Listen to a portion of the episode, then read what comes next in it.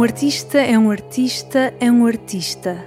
E Samson Cambalo é um artista singular ao mesmo tempo que explora as suas pluralidades. É tão singular que já foi processado pelas suas opções artísticas e, não feliz com isso, reencenou o julgamento para partilhar o que afirmou aos juízes. O excerto dessa peça que irão ouvir assim que me calar tem situacionismo, liberdade e um artista no banco dos réus. Ouçam bem com atenção. É um homem acusado de ser artista. Mr. Kambalu, welcome again to um, your proceeding. Um, I'm very glad that you're here because we're discussing your work. Um, and until now, we have heard an expert saying what he thinks of your work. We have got two lawyers who say different things on the same work. Uh, and finally, I, I, will now ask the artist uh, to give some explanation on how we should see this work. Um, I would like to give you first a few minutes, not too long, and I will interrupt you if it would take you too long. But there is a text uh, for the museum catalog and, and, for the, the exhibition itself saying why Sanguinetti breakout area. That's a text I have read meanwhile. Uh, but could you shortly explain actually why did you make this work? Why Sanguinetti breakout area? Yes. Um, well, I could start from the beginning. Um, this was. Uh, started with uh, a fellowship at Yale. Uh, I went actually to research William Blake, uh, looking at psychogeography in William Blake. Uh, I make films, and um, while making them, I also do some research. So that when I go out on the streets to make them, uh, I, I, am, uh, you know, I'm equipped with ways of looking at the world. And, and I thought, you know, William Blake, the way he made work, walking around London, uh, could inspire me. Uh, so that's what I did. But at one point, I went to Beinecke and then um, to, to look at uh, situationism because the idea of psychogeography, which I was using to look at William Blake, came from the situationist. And, uh, and then I came across this archive. And when I looked it up, it turned out that it had been bought under controversial circumstances from, um, f- f- from Italy, from uh, an Italian situationist, uh, Gianfranco Sanguinetti. And uh, there was an outcry because uh, situationism is associated with a certain kind of uh, generosity. Um, it's also supposed to be anti establishment. So when Sanguinetti sold this archive to Yale, there was an outcry. So there I was sitting in, in this uh, exclusive uh, archive, but uh, not, follow, not all followers of situationism are, are happy about it. Uh, so uh, it just an idea occurred to me that what if I then just took the whole archive back to Italy? Um, so I sat down to photograph the whole archive. Um, that's what I did over four months. I would go into Beinecke Library and just simply photograph page by page. But I, I knew that I couldn't just photograph it. I, I had to insert myself in the work as an artist. So what I did was to lift the documents up and, and, and photograph them in my hands. And I, I thought that looked like a work of art there. And, and so I, I just have the archive with me. I didn't know when I was going to share it with the world. I shared some of the, actually, my work on, on, on Instagram and Facebook, but otherwise I just put away. And then I was invited to take, to take part in Venice uh, Biennale 2015, and I thought this was the opportunity to show the work. So I proposed it to the curator that uh, Sanguinetti sold this archive to Yale for about $2 million. And situationists, not all situationists are happy about it, including myself, a follower of situationism, because selling the work to Yale meant that not many people see it. where I was doing this research at Beinecke Library is very uh, exclusive, you know, to top scholars. And I thought I'll just simply take the work back to Italy and share it with the public. And uh, that's what I did. It was my uh, kind of gift to, to, to, the situationists and to the people of Italy and to the world who were going to be deprived of this archive where it was sitting at, at Yale. Uh, I thought it was a situationist move, actually, because the situationist built their thinking around the idea of the potlatch, the idea that ideas are for sharing. You have an idea, you pass it on. Um, yes, so uh, the work was displayed, and uh, I think within the week of displaying the work, we got a, a court summon. Um, yeah, and, and the case went on for the whole duration of the of the Biennale. Uh, but lucky, in the end, we won the case. That's in a nutshell. But it was, uh, for me, um, an act of gift giving, if you like. And uh, yeah, it's been difficult ever since. Here we are again, the same case in court. Um, but I'm hoping that the turnout uh, will continue on this notion of the gift for what the work was intended for. I basically wanted to put out into the world and see what people make of it. Yeah, if you call it an act of gift giving, you call it a very positive act. Your lawyer has been pleading that this is a parody uh, and that is critical. Uh, you, one might accept this as rather negative, giving critiques. So I, I, would like to give now the floor to both of the lawyers to, to put additional questions to you and also to, to broaden my view on, on, on this case um, and uh, on, on is this a parody or, or not, for instance? Uh, I would, ik zal eerst het woord geven aan de eisende partij om bijkomende vragen te stellen. U mag die onmiddellijk in het Engels aan de kunstenaar stellen. Ik denk dat we allemaal voldoende Engels begrijpen om de griffier de nota in het Nederlands te laten nemen. En u kunt dan achteraf uh, het zittingsverslag nalezen voor het uh, getekend wordt. Meester Daam, hebt u een bijkomende vraag? Ik, er straks kwam er bijvoorbeeld even aan bod. Hè. Is dit nu een kritiek op meneer Sanguinetti als persoon ofwel op een werk enzovoort? Ik denk dat dat ook aan bod moet komen. Maar ik geef u natuurlijk in alle vrijheid het woord om de vragen te stellen die u wenst. Dankjewel, meneer de voorzitter. I had a couple of questions actually for you. Uh, the first one is actually to what extent is the installation a parody? Was it your intention to create a parody? Mm-hmm. Oh. Yes. Um, yes, because uh, when I speak of gift giving, it's not necessarily as easy as it sounds. Uh, gift giving is actually requires a tremendous amount of skill, I think. So that's why I had to insert myself in the work. So approaching it as a parody is, is a way of giving. Um, this would complicate. It's not too sure what I'm giving. I don't think I was necessarily giving the archive. I think there's something more happening there. Um, but I had to insert parody because that's what situationism advocated. You know, their most popular publication was called Potlatch, and in it they uh, invited uh, this kind of just go for it, don't ask for copyright.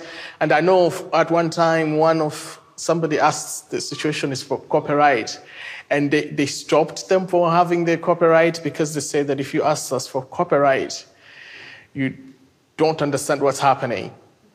Um, so I uh, just went for it, and I just, um, yeah, I think my hand, you can see my hand in the picture, is, is, is, is performative of, of this act of, of giving that the situationists were advocating. Um, whether that hand is, is parody or not, I, I, I think so. I think I was asking questions. Uh, to, to, to, what extent were what they were saying about free copyright uh, um, really meant? To what extent did they, did they mean that? Um, yeah, I, I, want to see how far this hand that I was stretching out in the photography, uh, in the photographs of the archives, uh, how far it could go. It's, it's a performance, you know. Uh, I, the, the, way uh, give, giving is done in, in, Malawi, where I'm coming from, is that it's not uh, necessarily reciprocal, um, because like my father's tribe, the Chewa, uh, want to put out this idea of obligation. Usually, when giving is done directly, it creates obligation, it creates a return. And to avoid that, you have to insert something else. And in Malawi, we have what's called Gule Wankulu, and it's, it's, it's play. So when the masks come out, people are able to give and take without putting myself, uh, putting each other in debt. So for me, by using parody to give this gift to, uh, it, to Italy, to situationism, to the world, I thought it would avoid that narrowness of a simple uh, recipro- recipro- reciprocity or uh, or debt. I'm not too sure.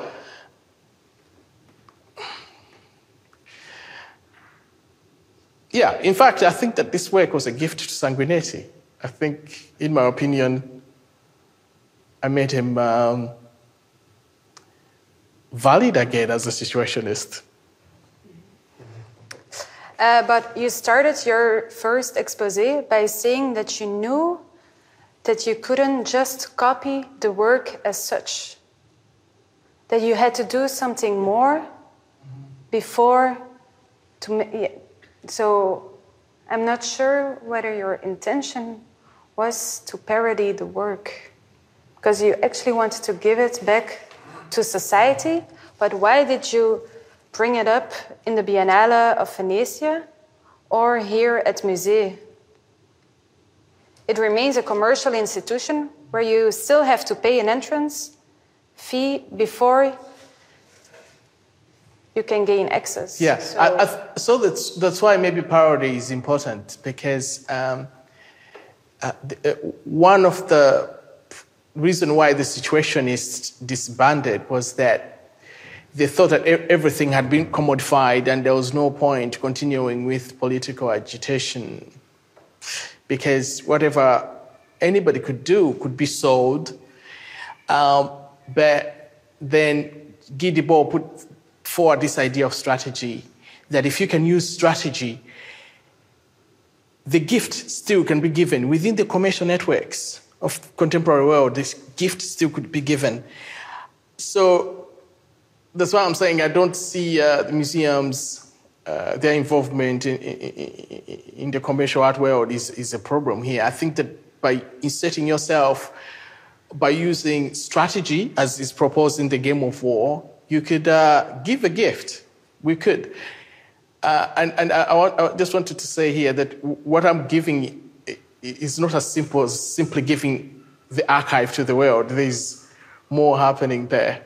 The, the gift I mean, may also not necessarily mean a positive thing. A gift, a gift, a gift is sometimes it's simply a gift. It can be good or bad. Um, and I'm interested in that kind of grayness of the gift, if you like. Um, so I don't know whether that, that, that's, that's I don't know whether that's a. If, if I may add to that uh, from my side, what is not completely clear to me yet is a parody is a new artistic work giving a comment on an already existing work. Now, with the parody you've made with your Sanguinetti breakout area, is that a comment on an original work by Sanguinetti? Is it a comment on the decision to, to sell his uh, archive, or is it a comment on the person Sanguinetti, the fact that he changed from a very leftish uh, man to a rather capitalist man claiming author's rights? What do you really comment? The person, his act of selling the archive, or the proper archive? Or the movement. I f- um, hmm. I think that I, I'm commenting on the uh, uh, on the situationist uh, idea of giving. You know. Um, yeah. Uh, well, there are so many layers. You, I, I- could claim actually that maybe it's, it's, it's, addressing all those levels, but, but um, the central constant for me is really uh, a potlatch in its many ways. Uh, it could be just him. What, what, what was he doing selling the work to the, to the, um, to, to, to, to, Beinecke? What, what was this? I, I think he, he thought he was giving something to the world. I don't think he was just thinking that he was selling. In fact, he had a, a, an argument with uh, one of his archives, uh, Bill Brown, and he, Sanguinetti's point was that maybe this archive would be more seen at Yale than where it was. I, I can't remember where it was, whether it was in, like in Prague, where it was being eaten by rats. So I think uh, uh, is with me on this uh, maybe investigation in whether the gift can be given at all within commercial networks. Um, is that clear? Maybe you can clarify the question for me. But, but, but um, yeah, I think I'm commenting on, on, on, on, on the situationist idea of giving in its many uh, manifestations, you know. Okay, thank you very much. Your lawyer wants to add something to that. I have, uh, one, uh, one question uh, that relates to the um, argumentation of the adverse party. They, they say, well, that your work um, lacks a proper input from your side, huh? that it's merely copying and not your proper input. Um, we have discussed al- already, and you have explained very well the hand, huh? uh, which is visualized. Um, are there, because I had the opportunity to see the work already at Musée, um, I noticed there are a lot of other symbols, uh, objects that are included in the installation. Could you elaborate a bit on why these objects, like these, the game board and, and the mirror, why they are, what's the meaning of it, and how they, they contribute to the installation as a whole? Yeah. So, uh,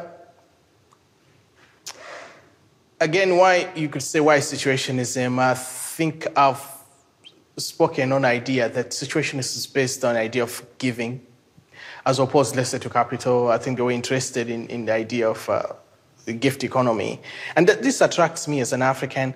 And another thing is that. Um, uh, many aspects of their lifestyle reflect of some things some of the uh, modern lifestyles i saw growing up in africa and one of them is uh, is the guy I, I have in the installation at uh, Musée, who is uh, a, a man called John Chilembwe, who was a Pan Africanist, who actually died in 1915 uh, for the right to wear a hat before a white man. It was forbidden to. Uh, and you can see his photograph in the install, installation. He's standing next to, the, to, to, to, a white person who was a friend of his, and that's an act of defiance. Uh, and again, Chilembwe uh, applied for permission to start a, an industrial mission. Uh, but what happened was that he, the farm that he opened in Malawi, in Chiradzulu, became subversive in that it concentrated more on tailoring, dressing up, um, schools, building churches rather than field work. So that shocked the colonials. In other words, like the situation is Chilembwe pitted a gift economy against this kind of aggressive capital capitalist economy of the colonials. Um, and for me, it, it, makes him a prototype situationist, you know.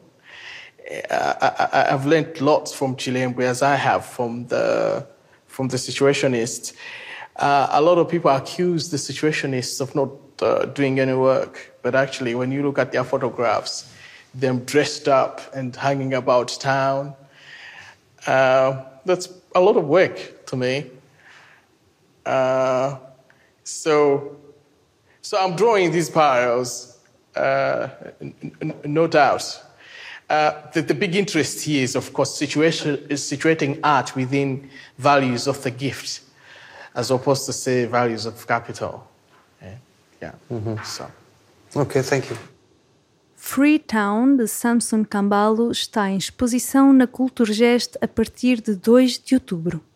É a primeira vez que vemos a obra do Malauiano em Portugal e ele estará para visita guiada logo a abrir.